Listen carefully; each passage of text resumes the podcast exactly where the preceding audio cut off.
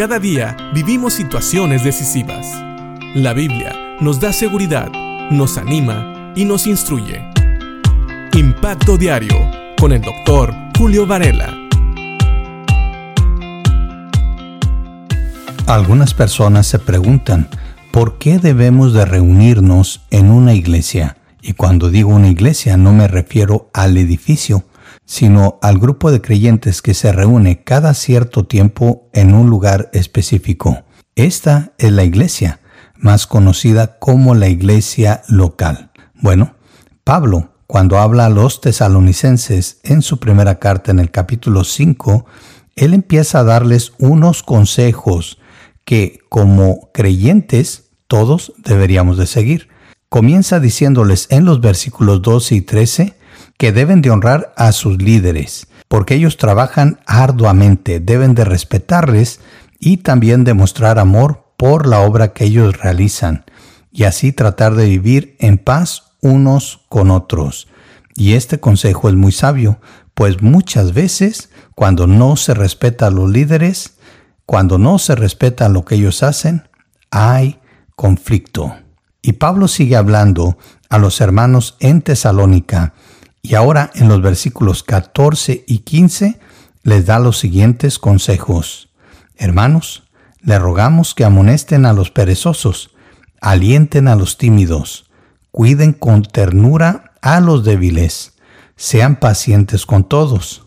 Asegúrense de que ninguno pague mal por mal.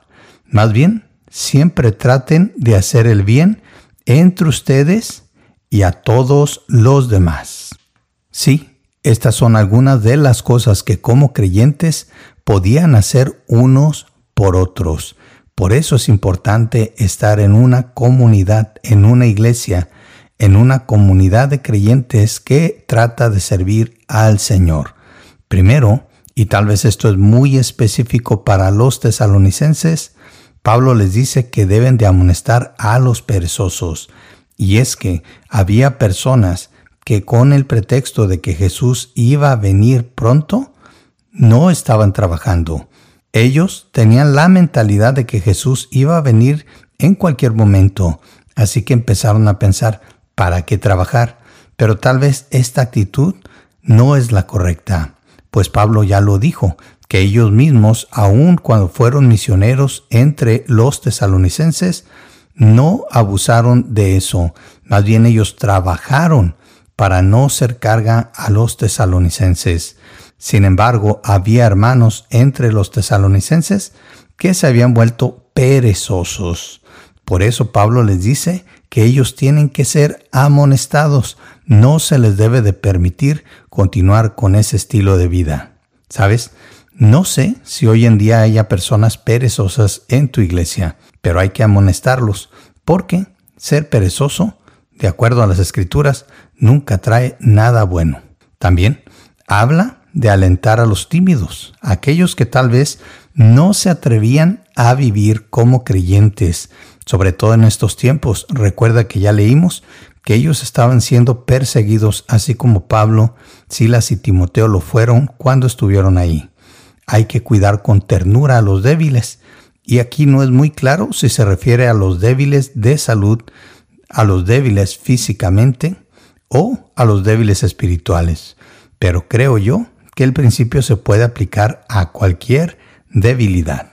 Si hay personas que necesitan de tu cuidado, entonces hay que hacerlo con ternura. Mostrar paciencia para con todos, esto debe ser una buena característica que todo creyente debe demostrar.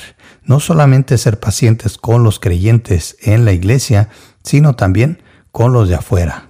Por eso, también sigue diciendo Pablo que hay que asegurarse de que nadie pague mal por mal. Eso de buscar la revancha o tal vez la venganza no es bueno. Hay que dejárselo al Señor.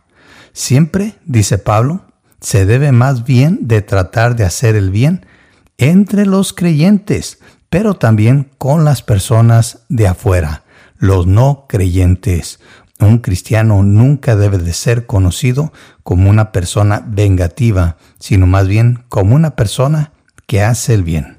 Como puedes ver, Todos estos consejos se pueden aplicar a nosotros hoy en día.